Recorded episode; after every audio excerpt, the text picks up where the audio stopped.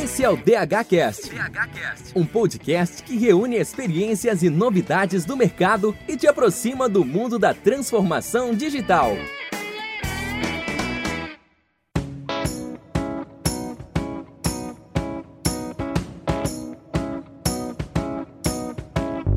Entre tantas mudanças, quais oportunidades no mercado continuam crescendo? Quem é o profissional que as empresas estão de olho? E mais, quem são os profissionais que outros países estão recrutando? Esse é o DHCast e hoje vamos falar sobre oportunidades no Brasil e no exterior. Eu sou Ednei Souza, diretor acadêmico da Digital House.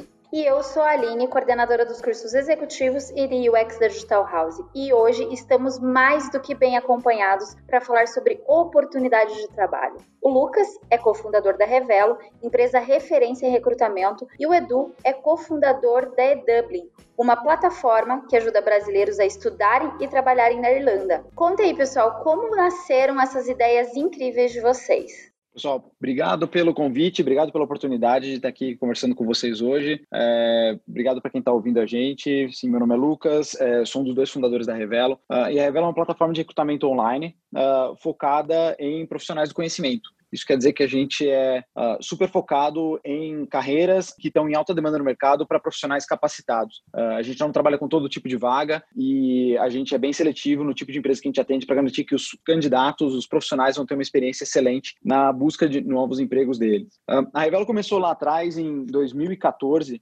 eu estava morando no Vale do Silício, em Stanford, conheci meu sócio por lá e a gente estava buscando efetivamente indústrias que tinham pouca penetração de tecnologia e, lá, e grandes tamanhos de mercado. Então, quando a gente olhava para várias indústrias que estavam florescendo com, com grande rapidez, uh, fintech, mobilidade, delivery, tudo isso já tinha gente muito boa e muito capitalizada uh, focando em desenvolver essas indústrias. Por outro lado, quando a gente olhou para a indústria de talentos, que era uma indústria na época ainda com uma pequena penetração de tecnologia, o termo HR Tech não estava nem, eh, nem perto de ser utilizado, a gente viu, opa, aí tem uma oportunidade. Se você conversa com 100 fundadores de empresa, diretores de empresa, 99 deles vão dizer que uh, o maior problema deles é encontrar gente boa. Uh, e a gente falou, opa, se tem um problema grande para resolver, tem uma oportunidade grande de negócio para a gente uh, enfrentar. E foi daí que nasceu a Revelo com um, um approach bem inovador, focado 100% no profissional, 100% no candidato. a gente coloca o candidato no centro do processo seletivo dele e deixa que as empresas naveguem por uma série de perfis, filtrando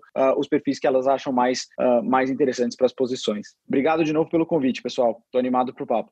Fala galera, beleza? Aqui é o Edu que tá falando. Super obrigado de novo pela oportunidade. E eu vou falar brincando com o Lucas aqui. Toda vez que eu ouço alguém falar obrigado pelo convite, eu acho que tá falando obrigado pelo Covid. Então, eu vou falar obrigado pela oportunidade. Que eu não quero agradecer o convite. Mas super legal estar aqui com vocês e contar um pouquinho do que é o eDublin. O eDublin começou, como você falou, Lucas, com um problema. O meu problema era não tinha nada sobre Irlanda em português em 2008. E aí eu comecei a criar essa informação em português conforme eu ia encontrando. Isso se transformou num blog, virou uma empresa. E que é uma empresa que ajuda hoje o brasileiro que quer morar na Irlanda. Então, seja morar para estudar e trabalhar, seja só para trabalhar, seja para empreender, mas a gente, o que eu acho mais legal, que vindo desse mundo de problemas, é que a gente percebeu que tem um problema para cada um e tem um problema que cada um sabe resolver do seu jeito. Então, seja para a pessoa empreender um negócio pequeno dela, seja para ela ser uma faxineira, seja para ela ser uma executiva aqui, sempre vai ter uma oportunidade para alguém, só que às vezes ela nem sabe que existe essa oportunidade, e eu acho que é um papo que a gente vai falar hoje de o que está acontecendo com o mercado, né? Então, a gente está super focado em ajudar a galera que já mora no exterior a se reencontrar e se posicionar no mercado, como quem está no Brasil e quer sair, que às vezes tentar uma oportunidade fora e às vezes encontrar um novo sócio, quem sabe voltar para o Brasil como sociedade. Então a gente está aqui para isso. Maravilha, papo aí com duas pessoas incríveis, com empresas muito grandes aí que estão se destacando no mercado hoje. Eu já começo com duas perguntas para vocês, meninos. Então, quais são as profissões mais procuradas e vocês conseguem perceber alguma tendência com base nas vagas publicadas pelas empresas? Bom, vou começar então. E aí, a gente. Acho que vai ser um papo legal falar de oportunidade, porque quando a gente fala sobre o que está mais buscando hoje no mercado, a gente tem que pensar que a gente tem o um mercado pré-pandemia e o um mercado atual com pandemia que acelerou muita coisa. Então, o que já era natural de, a gente perceber já há muitos anos é que a onda de digital, a onda de explorar a internet para ganhar escala, já era um, uma coisa que estava se tornando muito normal, né, digamos assim, há muitos anos atrás. E o que acontece com a Irlanda em específico, com a Europa em específico, é que a gente tem duas vantagens aqui: acesso a multilínguas e a gente tem um incentivo, um incentivo fiscal muito grande. O acesso a multilínguas traz com que você consiga operar globalmente de um centro único. Então você pega, por exemplo, aqui na Irlanda, você consegue ter 50 nacionalidades diferentes trabalhando para diferentes mercados, então você tem uma, uma vantagem competitiva de você botar todo mundo no escritório que lide com vários idiomas diferentes. Dificilmente vai ter alguém no Brasil que fale russo e alemão. Então, e nos Estados Unidos talvez você consiga alguém que é migrante, mas raramente você vai ter isso na mesma proporção que você tem na Europa. E a segunda, com incentivo fiscal, é justamente empresas de seja dos Estados Unidos, seja do Canadá, que conseguem estabelecer uma operação aqui para poder ter essa isenção e ter umas taxas menores, né, impostos menores. Consequentemente, eles conseguem criar os headquarters deles aqui, né, criar as matrizes deles europeias aqui. Com isso, o que acontece? Você começa a trazer pessoas de todas as áreas possíveis para operar nessas empresas. E aí, depois a gente elabora um pouco mais nisso, mas quando você pega uma empresa de tecnologia, a gente brinca, é, pô, vou trabalhar no Google da que fica na Irlanda. Mesmo trabalhando no Google da Irlanda, você tem que ter alguém que vai ficar na recepção, você tem que ter alguém que vai ser o segurança, você tem alguém que vai trabalhar com infraestrutura, você tem alguém que vai fazer marketing, você tem alguém que vai trabalhar para vendas, para AdWords de mercado polonês, você vai ter gente de tudo. Então, o ecossistema cresce. E aí, quando cresce o ecossistema, cresce outras áreas também. Então, você tem construção civil, porque precisa de um prédio para eles trabalharem. Cresce a demanda por, sei lá, uh, engenheiros uh, eletrônicos. Então, são pessoas que vão lidar com a parte de infra eletrônica. Tudo cresce ao redor daquilo. E aí, a gente elabora um pouquinho mais de quais áreas estão mais em demanda, mas eu queria ouvir também a perspectiva do Lucas disso daí. Não, legal. É, acho que eu vou responder em dois ângulos. Acho que o tipo de, uh, de posição que tem subido aqui dentro em demanda aqui dentro do Brasil, como você falou, tem muito a ver com o mundo digital. Acho que essa não é uma tendência recente, essa é uma tendência mais antiga, mas usando uma frase que já virou chavão aí, nenhum CTO jamais conseguiu fazer uma uh, transformação digital tão rápido quanto o Convide, porque uh, muitas empresas se viram sem nenhuma opção a não ser digitalizar seus serviços uh, ou digitalizar pelo menos a forma de entrega dos seus serviços e produtos para as empresas. Então, desde desenvolvimento de delivery, e-commerce, interface web, é, é, na própria Revelo a gente se viu obrigado a, do dia para a noite, criar um modelo de é, recrutamento 100% remoto, no qual as empresas pudessem, inclusive, organizar dinâmica de grupo remota. E, então, isso é uma coisa que não existia no passado e a gente meio que foi, foi pego por isso. Tudo isso para dizer que, sim, é, é, o mundo digital, as, as profissões é, ligadas ao digital foram as que mais uh, viram uma ascensão aí. E aí eu não estou falando só de desenvolvedores em suas várias cores e sabores aí, de front, uh, back, full stack, mobile e por aí vai, uh, mas também profissões ligadas à infraestrutura e segurança de dados, por exemplo, como data engineers, data security é, e por aí vai. Ou então é, versões digitalizadas de profissões mais tradicionais, como por exemplo o marketing digital dentro da, da, disciplina de marketing ou o design de UX e UI dentro da disciplina de, de design. Um, essas profissões viram uma subida muito forte, especialmente durante o Covid, e eu acho que isso é algo que só foi acelerado uma tendência que já existia. Agora, tem uma duas outras tendências que aconteceram que foram um pouco uh, inesperadas. A primeira é a popularização dos, uh, dos desenvolvedores e profissionais de tecnologia brasileiros uh, para mercados fora do Brasil. Isso é uma coisa que, com a, a subida meteórica aí do, do dólar, aconteceu de maneira muito, muito incisiva. Então, a Revelo começou a receber abordagens de várias empresas estrangeiras querendo procurar desenvolvedores e profissionais digitais uh, brasileiros para trabalhar em seus, em seus desafios lá fora. É, isso é uma coisa que já acontecia no passado, começou a acontecer com uma frequência muito maior agora. E acho que a segunda coisa que está em alta é profissionais um pouco mais sêniores e um pouco mais experientes não perderam tanta atração em seu recrutamento durante o, o Covid. Então, muitas empresas congelaram processos seletivos, uh, se tornaram mais lentas para recrutar. Isso não aconteceu para profissionais mais sêniores uh, e a gente viu, inclusive, isso de maneira bem, bem marcada dentro da plataforma da Revel. Então acho que são essas duas tendências aí. De um lado, uma continuidade do, das profissões digitais e do outro, popularização dos, dos desenvolvedores brasileiros lá fora e também de profissionais mais sênior um comentário bem rápido, né, que o Edu disse que ia comentar depois do, do, Lucas, mas quando você fala de nenhum executivo, né, nenhum CTO foi tão eficiente, né, quanto o Covid em acelerar a transformação digital, né? Eu fazer uma brincadeirinha também que minhas aulas ficaram muito mais simples, né? Uma parte da aula, quando eu dava, falava sobre cultura digital, era você poder ter times descentralizados, remotos, né? Trabalhar à distância, poder ter pessoas em diferentes time zones colaborando, aprender conversas assíncronas, né? E tudo isso foi enfiado goela abaixo, né? Tudo isso agora vai ser a pessoa não não entendia, né, que o mundo estava se tornando mais digital, precisava começar a dar atenção a essas coisas. Ele viu agora se forçado, né, numa realidade onde uma parcela gigantesca da população global só passou a consumir online, né, e muita gente vai continuar fazendo isso, a empresa tem que, tem que mudar para sobreviver. Né? Então não é mais uma questão de será que trabalho remoto vai ser legal ou não, a questão é para muita gente só vai ter a modalidade remota. Né? E olha, eu que parei de programar tem tem quanto tempo já? Tem uns 13 anos, acho que a última vez que eu escrevi uma linha de código foi por 2007, alguma coisa. Eu recebo assédio no LinkedIn perguntando se eu não quero trabalhar com programador fora. Imagina a galera que está trabalhando atualmente como programador, como é que deve ser. Isso tem acontecido comigo também. Eu sou formado em engenharia da computação, mas nunca exerci. É, e continuo, sou abordado por empresas na, no leste europeu, na Espanha, na Holanda. É, acho que a demanda é alta mesmo. É engraçado que a gente, pra perspectiva do brasileiro, é, meu Deus, o dólar disparou, o euro disparou. Na verdade, não disparou nada, né? O que caiu foi o, o, o real. Então, desvalorização do, da moeda fez com que tudo virasse um problema. A gente percebeu isso de duas formas aqui. Uma, enquanto empresa que foi ver que as pessoas começaram a abandonar ou a postergar o sonho de morar fora, trabalhar fora, porque ficou impossível, ficou, realisticamente, ficou muito difícil sair do Brasil agora, o custo. E claro que você sair, você vai ter uma realidade muito diferente, que é você vai ter um custo em euros, você não tem já uma operação pronta aqui, um trabalho já resolvido, vai ser tudo mais complicado. Mas eu achei super legal que você citou esse ponto de a demanda pelo mercado e pelo brasileiro em si, porque isso é muito claro aqui. Na verdade, cada vez mais a gente consegue é, entender como a gente tem um mercado muito forte no Brasil que pode operar remotamente agora para vários tipos de indústria, né, vários tipos de empresa. E aí o mundo dos tech virou para tudo, né? Não é só o fintech, não é o HR, o HR tech, não é. Tem tudo. A gente aqui na Irlanda uma coisa forte, por exemplo, o brasileiro que mora no exterior, geralmente ele sofre de depressão, sofre de ficar mais tempo isolado, porque ele tá longe de família. Principalmente se você é uma pessoa acostumada a estar tá perto de família, você não pode agora, por exemplo, viajar para o Brasil. Então, terapia online é uma coisa que subiu muito. Meditação meditação online, meditação guiada, e não uma meditação guiada de pegar aquele aplicativo em inglês, é fazer com um brasileiro, só fazer terapia com um brasileiro para te entender, né? A pessoa que você fala o idioma. Então surge essa necessidade. E medicina mesmo, medicina remota, né? Eu acho que no Brasil tem muito disso, aqui não tem porque você não pode legalmente falar diretamente com um especialista. Já no Brasil, você consegue através de aplicativos falar direto com um especialista. Então, foi ótimo para várias coisas também e tornou muitas coisas que eram muito difíceis de acontecer hoje mais naturais, né? Como essa coisa da terapia que eu falei.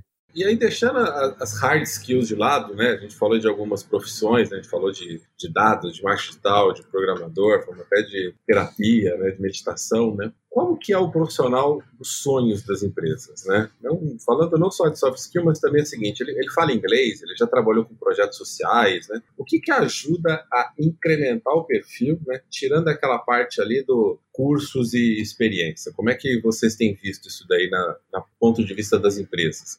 Eu acho que tem tido uma mudança grande dentro do, do mundo do recrutamento, do mundo de, de RH, em termos de quais são as credenciais que eles buscam dentro dos profissionais. É, mesmo falando de hard skills, é, eu acho que, é, ah, se você me perguntasse isso há cinco anos atrás, eu diria, cara, precisa fazer uma faculdade. Precisa fazer necessariamente uma faculdade alinhada com aquela profissão que você quer ter. Um, e, e eu acho que hoje o recrutador ele é muito mais flexível uh, para credenciais não tradicionais. Então, para cursos mais ágeis, para cursos uh, livres, para bootcamps, para autodidatas, uh, eu acho que o, o reskilling, né, a, a, sua capacidade de ganhar novos conjuntos de habilidades ao longo da sua carreira, se tornou algo muito mais aceito dentro do, do RH. E por que eu estou falando isso? Porque essa habilidade de se adaptar a um cenário diferente, por si só ela já é um sinal positivo. Só se você foi advogado durante um período da sua carreira e agora você é desenvolvedor e você nesse período fez um, um curso que te equipou com as habilidades uh, eh, para ser desenvolvedor, isso mostra não só que você consegue ser desenvolvedor, mas que você consegue se adaptar a um cenário completamente diferente. Eu acho que isso é uma habilidade uh, extremamente valiosa para as empresas. E isso, num profissional que se formou naquela profissão e continua exercendo a carreira naquela, opção pra,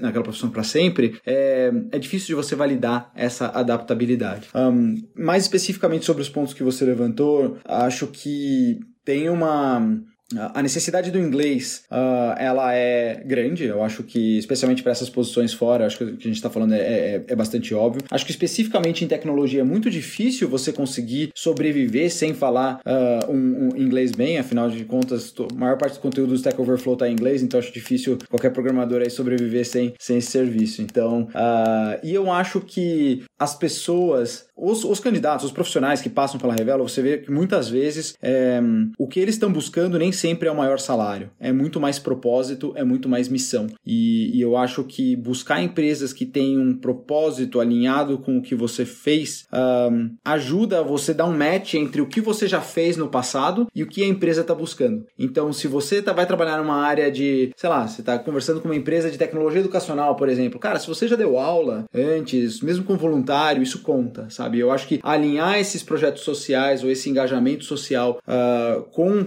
a indústria, com a área geral na qual a, a empresa está tá situada, é uma coisa que ajuda bastante uh, a se posicionar no mercado de trabalho. É um curioso negócio que você falou aí, Lucas, que eu sempre valorizei essa multidisciplinaridade, né? Desde da, é, eu comecei a empreender em 2008, quando eu abri uma, uma agência, e profissional digital era raro, então era, era um redator que era formado em veterinária, tinha umas histórias muito malucas ali, né? E, e essa coisa de olhar as habilidades e não necessariamente as profissões, né? Por exemplo, já tenho um, um par de professores na Digital House que não tinha dado aula antes de tecnologia, mas já tinha dado aula, por exemplo, de música. E aí você fala assim, bom, você tem a habilidade de ensinar, você conhece tecnologia, nós vamos agora te preparar para ensinar tecnologia. Mas a pessoa já, a gente já olha um currículo desse e enxerga uma pessoa tendo uma habilidade, né? Então aquela coisa antes que era o currículo bagunçado, né? Hoje em dia ele virou um currículo sexy, né? Olha, a pessoa tem múltiplas experiências, capacidade de se adaptar, né? Tem, provavelmente vai ter sites criativos que combinam essas diferentes experiências, quer dizer, você que achava que tinha que tirar o, o balconista do McDonald's lá, né? É, repense, né? Eu eu, tinha, eu no meu LinkedIn, se você olhar, você vai achar como monitor de dança lá no meio das minhas, das minhas profissões ali escondido. Inclusive, a gente gravou um podcast falando disso recentemente, né? É verdade. E dentro da Digital House, como o Ednei falou, nós temos pessoas que vieram de várias áreas. O Ednei era professor de dança, eu era de gastronomia, e isso vem contemplando e vem trazendo aí mais repertório hoje para as pessoas, para as empresas, para as vagas como um todo, né? Eu tenho visto isso como um ganho. Demais. Sim, acho que só complementando aqui, quando eu falo que isso é uma coisa recente, é, eu não acho que isso é culpa do RH, tá? Eu acho que, deixar super claro aqui, eu acho que os profissionais de recrutamento, eles já acordaram para essa realidade de quanto importante é a multidisciplinaridade há um tempo. Mas muitas vezes as empresas têm políticas que não permitem que eles uh, contratem uh, pessoas que não têm a formação superior. Acho que a boa notícia é que isso está ficando cada vez mais raro, sabe? Isso está ficando cada vez menor o número de empresas que têm esse tipo de restrição. É, eu acho muito legal essa perspectiva que vocês colocaram, porque eu, assim como o Ednei também, é, vim desse multidisciplinar. Já fui vendedor de peixe até, sabe? Já fiz de tudo. E a gente, minha formação, sou formado em design digital. Eu nunca trabalhei como designer digital, então teoricamente eu sou um fracasso perante a indústria, né? Mas é justamente essa multidisciplinaridade, mas não só isso, a gente saber lidar com o que está acontecendo hoje. Então, um profissional que é, é, flexível, um, pessoal, um profissional que consegue ser resiliente, consegue ser adaptável, lidar com ambiguidade, coisas que não estão certas, porque não tem muita coisa certa agora, né? Mudou muito. Então, não existe mais um processo que a pessoa vem na sua na porta, na recepção do seu prédio, porque não tem mais uma recepção do seu prédio, tá tudo fechado nos escritórios. Então, como a gente adapta para isso? Como que você transforma uma coisa que era física em digital? E muitos profissionais que conseguem se adaptar se destacam. Porque quanto mais rápido você se adaptar para isso, mais rápido você volta a trabalhar e volta a jogar o jogo e vai voltar a ser relevante no mercado. Então, como o Ednei falou, a hard skill, essa habilidade de curso, isso você ensina, isso você aprende. Agora, você ser resiliente, você não tem como fazer uma aula de resiliência de um fim de semana e voltar, agora eu estou mais resiliente. É como uma academia, né? É plantar uma planta, você tem que ir lá regar todos os dias, vai levar anos, e esses anos de conhecimento, de de lidar com situações diferentes, com dificuldades, que vai te tornar um profissional mais preparado e mais interessante para o mercado. Então acho que acho que essa é a palavra, né? Um profissional que vai ser adaptável para agora, que vai conseguir lidar com essas é, nuances, essas mudanças e que muita coisa não vai ser certa. Então, às vezes, aquela pessoa mais quadradinha que precisa de uma coisa muito em escopo, muito definida, hoje está penando, porque a pessoa mudou, né? Falou, meu, o processo não era mais assim, agora como é que eu faço? Como é que eu carimbo se não tem mais carimbo físico? Como é que faz? E até ela se redescobrir, né?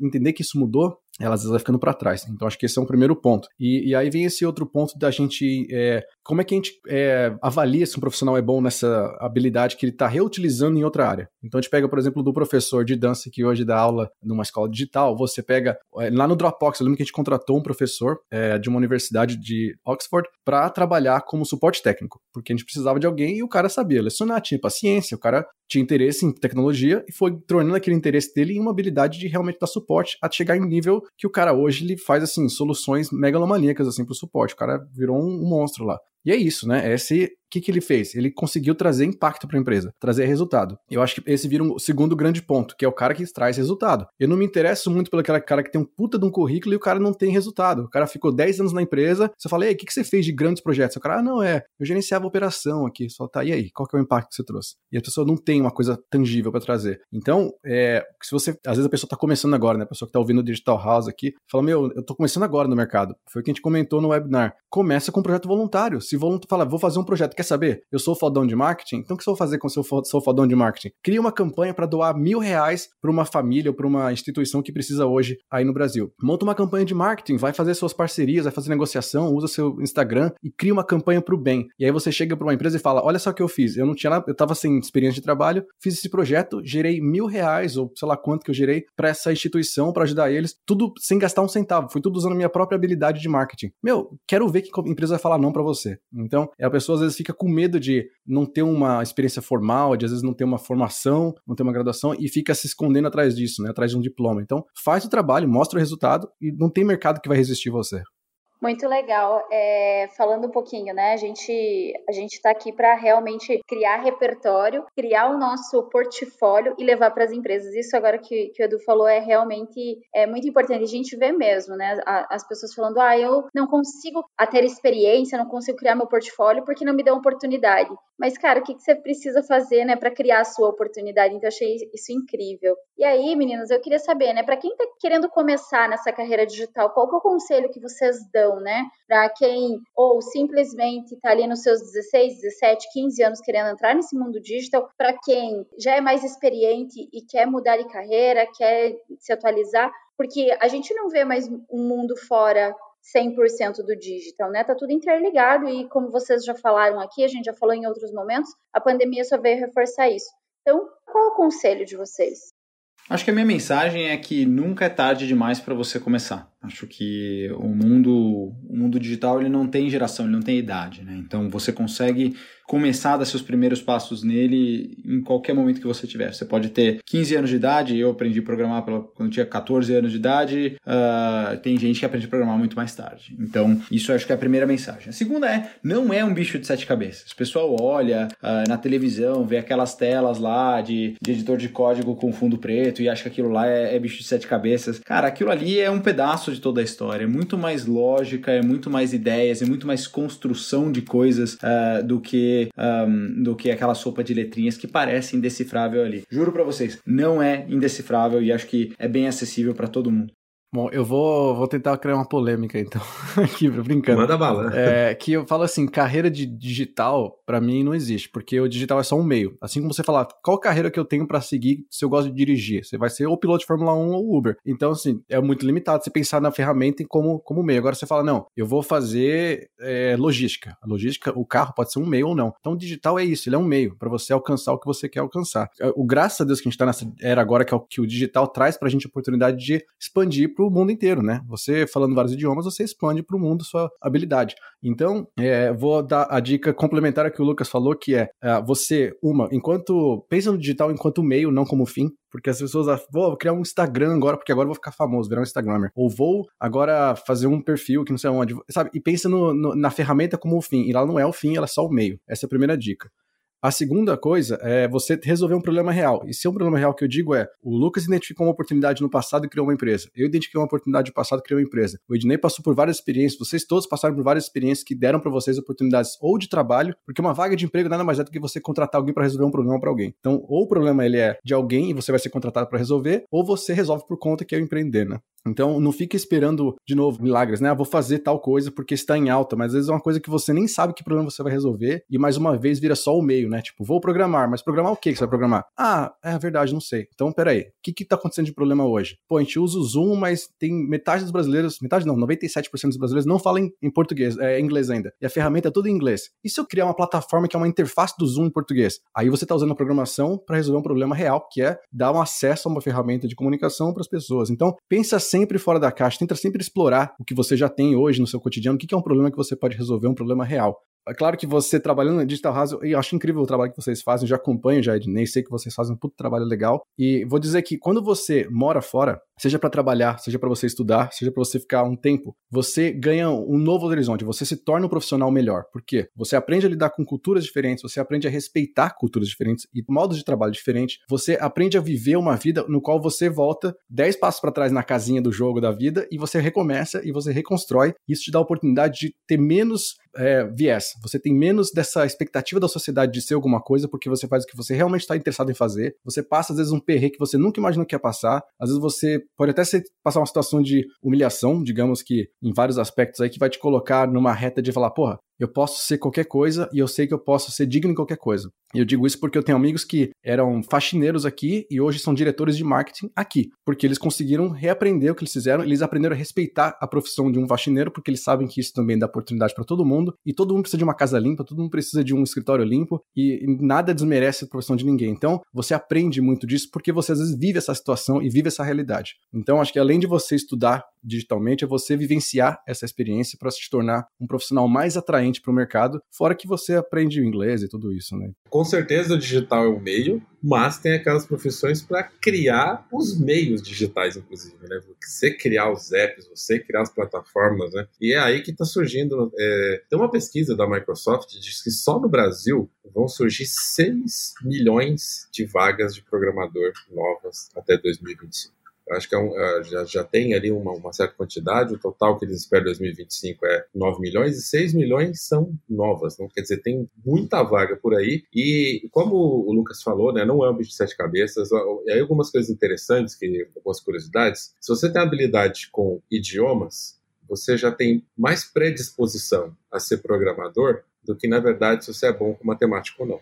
A temática, na realidade, tem muito mais a ver com dados, né? E aí tem gente que às vezes entra aqui em dados e começa a ver estatística e fala: Meu Deus do céu, achei que trabalhar com dados era, era outra coisa, né? Dados tem muito mais a ver com matemática do que a programação em si. E às vezes fala assim, mano, não gosto de fazer nada digital, sou uma pessoa comunicativa, gosto de vender. Cara, vai fazer marketing digital, tem tudo a ver. Então tem, se você é uma pessoa mais é, artística, né, mais de visual, talvez o UX design, né, vai ser interessante. Tem a gente já teve caso, por exemplo, pessoa que era jornalista e falou assim: ah, você pode aproveitar marketing digital e fazer conteúdo. Eu falei assim, mas não é bem isso que eu quero, né? E aí bateram um papo, cara recomendou ela fazer UX, porque ela poder fazer UX writing, sabe? Que a gente está indo com chatbots agora, né? Que a interface é texto, é uma conversa, e ela podia mesclar, né? Diferente skills, habilidades que ela tinha ali. Então tem uma profissão que vai poder aproveitar as habilidades que você tem, né? Acho que o, o que eu queria dizer era isso. As pessoas têm um medo de, pai, eu fiquei muito bom fazer isso, não vou ficar nunca tão bom em fazer outra coisa. Esquece a profissão, pensa nas habilidades, né?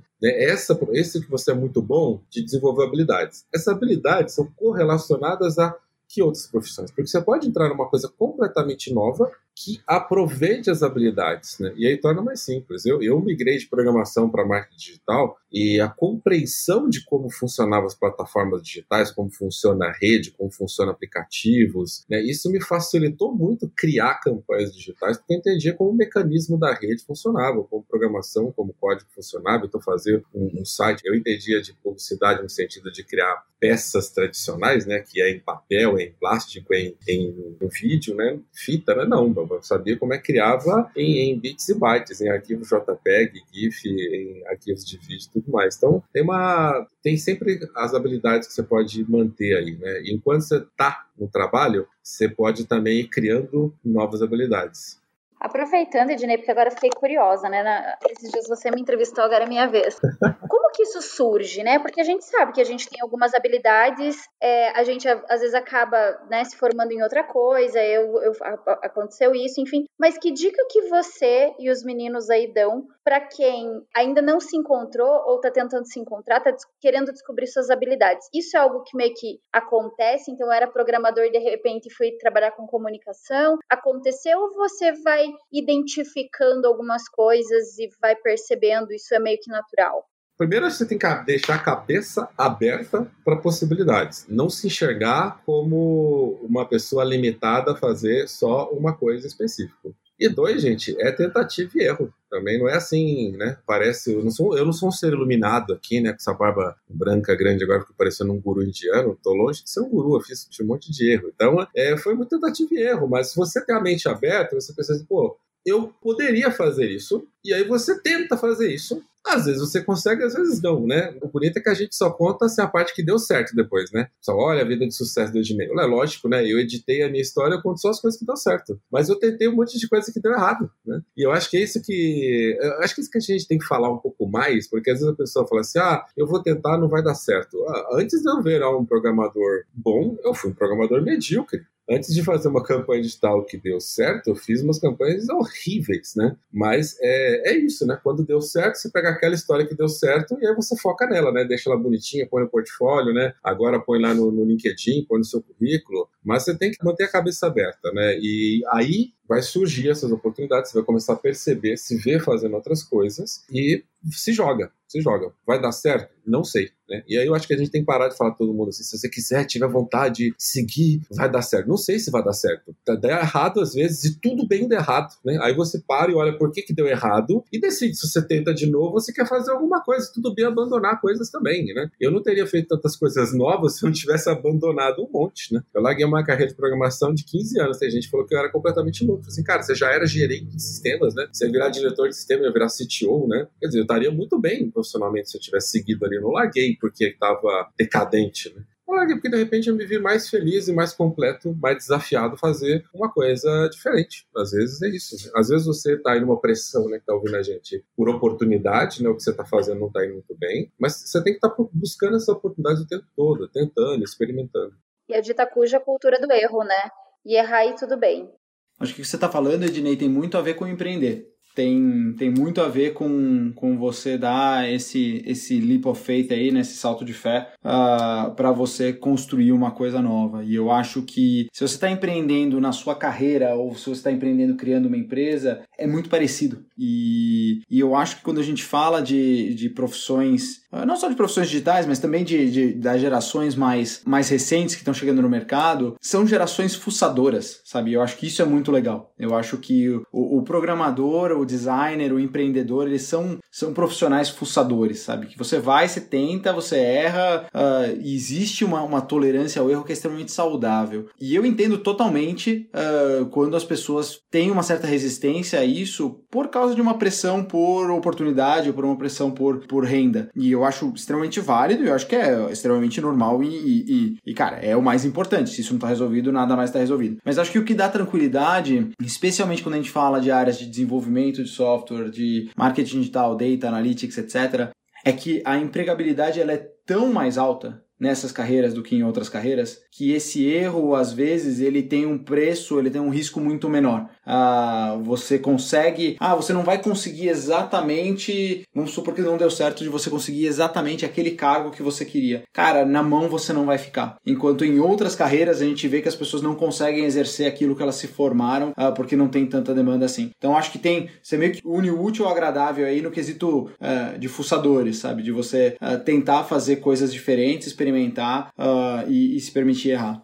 Eu acho legal esses pontos e eu vou colocar talvez pontos adicionais um pouco diferentes para reflexão aqui com a gente, né? Que uma é a gente tem que tomar cuidado com também. Uh, eu fui uma pessoa que arriscou muito, fez um pouco de tudo. E acho que todos nós aqui vivemos uma vida de um grande MVP, né? Somos todos MVPs aqui da nossa própria vida, de testar, errar, testar, errar. Uh, mas eu entendo pessoas que às vezes não se dão, não pode ter o privilégio de errar tanto no sentido de, pô, o cara tem uma família e ele não pode falar, vou empreender agora. Mas para isso que existe você trabalhar com essa coisa híbrida. Você às vezes pode ter um trabalho seu full time, na sua, você trabalha das, seis, das 9 às 6, e à noite você se esforça pelo seu projeto que você tem um sonho em transformar em algo maior. Isso é absolutamente a coisa mais normal que vai acontecer. E aí tem uma outra perspectiva disso, que é a pessoa, essa geração que está com expectativa de um impacto muito imediato, de querer fazer a mudança de vida e esperar que em três meses já vá ser um profissional mega recompensado pelo mercado, desejado pelo Google, pelo Facebook, e não vai acontecer tão imediatamente. Pode acontecer de um ter um prodígio, né? Que os, a, a, pergunta que a Aline fez, o que, que o recrutador busca hoje? É um unicórnio, né? É a pessoa que une várias habilidades, consegue ter um mega impacto e cheio de energia, fazendo tudo e ama a empresa que quer trabalhar. Só que unicórnios são raros de encontrar. Então a gente encontra profissionais que conseguem unir um pouquinho de cada coisa. E para isso, quando você é jovem, você tem que tentar um pouquinho de cada coisa para descobrir o que você é bom, o que você consegue ter mais jeito para fazer. Ao mesmo tempo que quando a pessoa vai ganhando mais experiência, ela começa a ter que ser mais estratégica com isso. É você pensar, se eu quero mudar de área, como é que eu faço uma transição e não simplesmente abandonar, pular e falar, vou agora fazer um ano de sabático e voltar e quem sabe eu consigo alguma coisa. É tomar um pouco de cuidado porque a realidade do Brasil não permite você ficar um ano fora do mercado no sentido de vou viajar pelo mundo e voltar e ver o que acontece. Se você quer mudar de área, pense estrategicamente. Eu fiz isso saindo da indústria de tecnologia, saí do Dropbox depois de 5 anos lá e depois de 15 anos de mercado de tecnologia para focar no meu trabalho. Só que eu fiz estrategicamente. Foi um ano fazendo uma transição no qual eu dormia menos horas por dia, mas eu sabia que quando eu saísse eu estaria preparado, tanto financeiramente como psicológico, né? Porque aí o Lucas, vocês, né? A maioria que empreende sabe, a hora que bate a conta para bater e você tem funcionários para pagar, se você não está preparado psicologicamente, sua empresa está tendo um impacto, seja pelo que for, você tem que saber o que, que você vai fazer. Então, é saber testar um pouquinho de cada coisa, é você ter essa realidade, ser estratégico no, nas suas decisões, também pensar um pouquinho como que você vai fazer uma transição gradual e não se jogar de uma vez e não esperar um impacto de dois dias, uma semana, de um mês, às vezes vai demorar mais tempo, principalmente quem programa, às vezes você leva alguns meses com alguns projetos, apanhando, fazendo projeto que não dá tão certo, campanhas de marketing que não são tão boas assim, para depois você falar, agora eu peguei o jeito do negócio, agora eu sei vender meu projeto, agora eu sei apresentar. E, e aí um outro ponto interessante que também o Lucas falou que eu acho que é bem bom, que no mercado de tecnologia, de, de, design, de digital como um todo, a gente tem esse, esse lucro de estar tá numa, numa crescente, né? Então, um mercado que está crescendo muito, tem muita demanda, e quanto mais você consegue fazer um mix de habilidades, então uma pessoa que veio do mercado financeiro e quer adaptar para tecnologia, porra, a pessoa tem duas habilidades gigantes. A pessoa que vem de área de medicina e quer trabalhar com medicina, tecnologia, ou medtech, nossa, gigante, sabe? Então, é ser esperto, saber usar o que você já teve, não abandonar e largar, jogar fora, mas usar o que você já aprendeu do passado para adaptar para o digital. E aí você vira, porra, um puta profissional, quase unicórnio.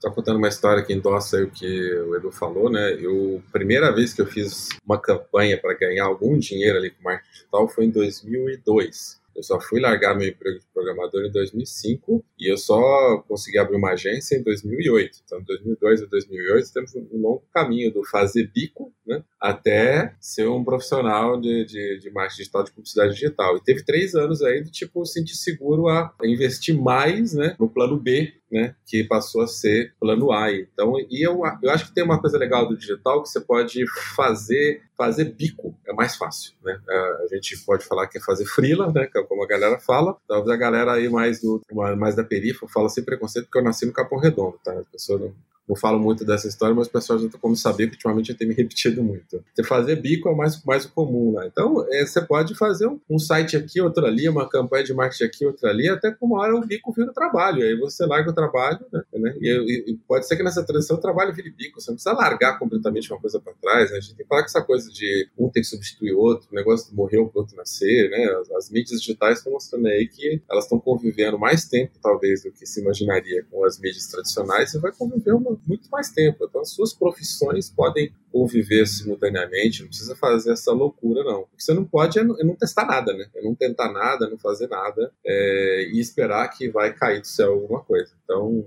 acho que a gente deu uma volta longa, mas quando a Aline perguntou se oportunidades surgem, né? Ou a gente tem que ir atrás, a gente tem que ralar para ir atrás, mas não cai no colo, não. Posso até adicionar um dado aqui estatístico para que é do livro do Adam Grant, o Originais, como que os não conformistas mudam o mundo. E ele fala, dentre várias coisas, que quem empreende enquanto trabalha num trabalho fixo tem 33% mais chance de dar certo do que quem largou tudo e se jogou para fazer. E a gente fica com o romantismo de que tem que largar tudo, né? E ele mostra estatisticamente que não, que na verdade é você ser estratégico quanto a isso, né? Então é para validar o ponto que a gente está comentando. Sim, é poucos, né? A gente tava com privilégio, poucos têm o privilégio de poder largar tudo e, uhul, vou fazer seguir é. outra missão, né? Já atender meu chamado. Eu, eu não podia atender chamado nenhum, só tava ocupado. e aí, eu, cara, aí o cara começou na empresa. Vocês têm alguma dica assim? Como é que é que, como é que, é que você se se situa no emprego novo, como é que, é que você se ajeita ali, né? Porque vocês ajudam muito a pessoa a chegar, né? Vocês fazem um, customer success depois, ajudar que o onboarding dela seja bom ali. Conta um pouquinho pra gente como é que é isso daí.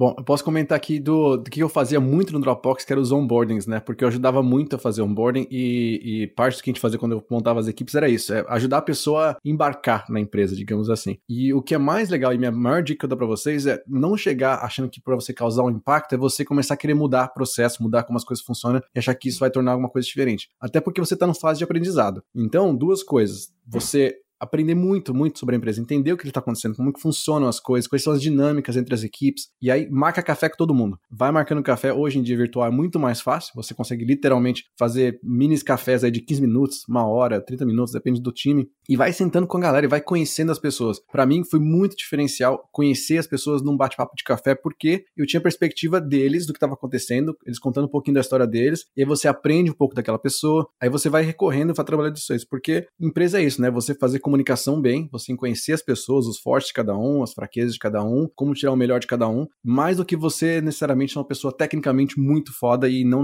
não conhecer como os processos funcionam. Então, entenda melhor da empresa para você se adaptar, ainda mais no exterior, porque no exterior, como falei, tem essa variação que é você não saber, às vezes, culturalmente, como lidar com uma situação. Às vezes você recebe um feedback super direto e acha que a pessoa tá brava com você e ela não tá, ela só tá sendo alemã. Então, você tem que, na verdade, entender um pouquinho, sabe, de como funcionam essas dinâmicas culturais também. Então, minha dica é conhecer pessoas. Desculpa, eu tô rindo muito porque meu, meu, meu cunhado foi trabalhar justamente em Berlim, né? Minha irmã tá vivendo lá tem dois anos já, e quando você falou que a pessoa não tá sendo mal educada, tá sendo só alemã, veio um monte de, de histórias aqui na cabeça. Mas é o que você falou, aprender a lidar com outras culturas. A pessoa só trata com mais seriedade algumas coisas que a gente é mais brincalhão, né? É verdade.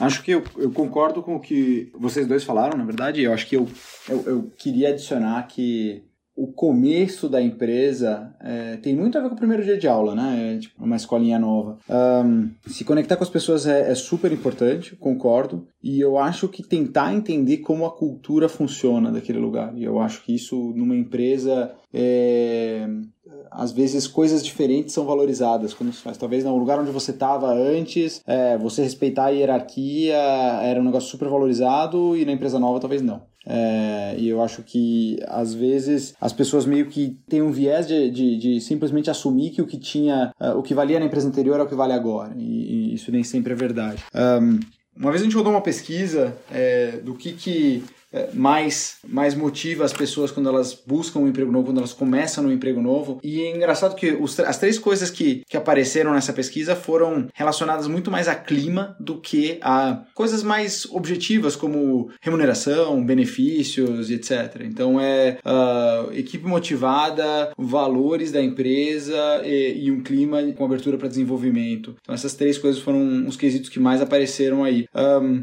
acho que muitas vezes, acho que como, como você mesmo, Ednei, falou, às vezes essa geração quer chegar e em três meses ser uma pessoa de impacto, ter todos esses, resultados rápidos. Cara, acho que minha recomendação para quem vai começar um emprego novo também é tenha um pingo de paciência, sabe? Acho que uh, se o que você encontrar no primeiro dia não é exatamente o que você esperava, não toma ali a decisão de sair. Eu já vi empresas, é, clientes nossas que já disseram que estavam usando a Revelo porque alguns candidatos que elas tinham contratado antes, antes de usar a Revelo, uh, o cara ah, falou, ah, vou ali almoçar e nunca mais voltou. Isso já aconteceu com muita empresa. Então, uh, acho que é um nível de impaciência aí que eu recomendo que todo mundo não tenha. Tenha paciência, se integre na cultura, conheça as pessoas e, e, e vai dar certo. Ah, eu acrescentar uma coisa aí que vocês, vocês comentaram, mas só para enfatizar, que é não, não deduzir as coisas, né? Pergunta, como é que isso funciona aqui? Como é que você espera que seja isso, né? Eu nunca cobrei das pessoas fazerem hora extra, trabalhar mais tarde, trabalhar final de semana. E aí um dia veio da RH um relatório de um monte de hora extra, de um monte de gente. E eu fiquei pensando, meu Deus do céu, mas por que isso está acontecendo, né? E aí a pessoa trabalhava antes num lugar que se tinha que resolver alguma coisa, não importa o quanto você se matasse trabalhar, tinha que resolver. Depois não para, vamos ver, porque talvez prazo que eu estou pedindo as coisas não está adequado e a gente vai negociar. Talvez você esteja fazendo coisa que não era sua atividade fazer, né? Porque até aquela coisa de querer ser proativo, está abraçando tudo que faz para frente. É de repente você está estressado, senão calma, não é, não é por aí, né? É, e aquelas coisas, eu, eu, digo que é três coisas que você tem que avaliar, né, quando você está trabalhando mais, né? Um, será que você realmente faz aquele trabalho, você não pegou o trabalho de outra pessoa? Dois, parte do seu trabalho não deveria ser é, automatizado, né? É, aquilo ou três, aquilo deveria ter sido feito, deveria ser feito mesmo ou é alguma coisa que pode né, não ser feita, né? Se passar dessas três premissas, né, for tudo sim, é porque precisa contratar mais gente, não é que você precisa se matar de trabalhar até mais e tem que, e tem que jogar a, a real, né, com o seu chefe. É, eu, não, na época da minha liderança, essa ficha não caía, né? se caiu depois, talvez o seu chefe precisa você ajude a, a ficha dele a cair também. Bom, pessoal, é isso. Acho que o Ednei fechou aí realmente com o que acontece muito no dia a dia, no mercado, nas empresas. E às vezes a gente supõe que as pessoas acham que a gente tá sabendo tudo. Então, esse ponto que o Ednei falou, tá com dúvida, pergunta, vai atrás, busca, precisa realmente ser feito. Não fiquem tímidos. As pessoas gostam quando a gente busca para perguntar, para tirar dúvida, inclusive para questionar. Se você acha que aquilo pode ser automatizado, se aquilo pode ser melhorado, questione, leve isso para frente. Às vezes a gente fica tão quietinho ali, retraído, achando que as coisas não vão para frente, ou se eu falar alguma coisa vão achar ruim e tal. Não, às vezes você que veio de fora está tendo uma visão que a gente já está ali há, há, tanto tempo acostumado e não consegue mais visualizar coisas novas, né? Pensar em inovação mesmo. Então, sempre tragam isso para o chefe, para o gestor, para o colega, enfim.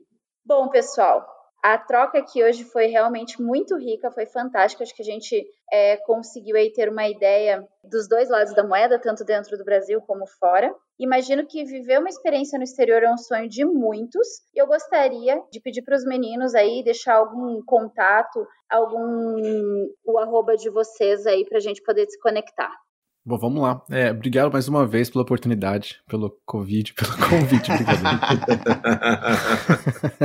E como a Aline comentou, a gente já comentou antes também, é, você ter a oportunidade de ir para o exterior, seja para você trabalhar para uma empresa no exterior remotamente hoje, ou você ter a oportunidade de realmente se mudar para fora, vai te tornar uma pessoa melhor, um profissional melhor, uma pessoa humana melhor. Então eu super recomendo. Quem quiser acompanhar o eDublin, é só procurar eDublin em qualquer lugar aí, qualquer mídia, eDublin no Instagram. Se quiser me seguir no LinkedIn é Edu Giansante, aí já é mais chatinho de procurar, mas eDublin você me acha. Você acha qualquer lugar para plataforma que você jogar eDublin tem vídeo, tem tudo. E a gente tem também cursos remotos que está fazendo, galera que está no Brasil e quer entrar no mercado. Tô super interessado em conversar mais também com o Lucas, conhecer mais do, do, trabalho dele também e fazer mais parcerias juntos. Eu acho super legal o trabalho que vocês fazem. A Digital House já tô acompanhando mais, cada vez mais, e muita gente agora começa a perguntar, é, prepara, né, para o mercado. Então, eu acho que é uma, é uma dupla dinâmica aí. A pessoa se prepara para o mercado e vem para cá para ingressar no trabalho no exterior, que é o sonho, às vezes, de muita gente. Então, tamo aí. Obrigado pelo convite.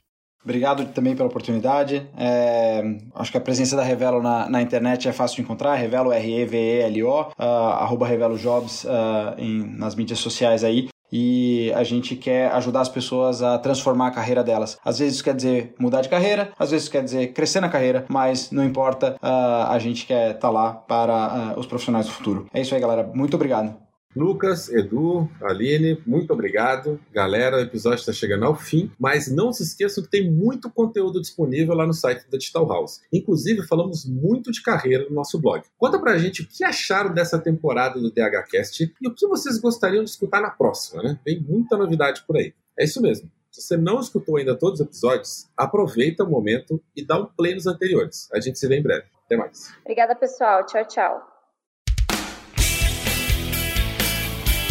Você ouviu DHCast. Levamos a experiência Digital House até você para ficar por dentro da transformação digital. Mande um alô nas redes sociais pra gente. Comente e indique assuntos que te interessam sobre esse universo. Até o próximo debate digital.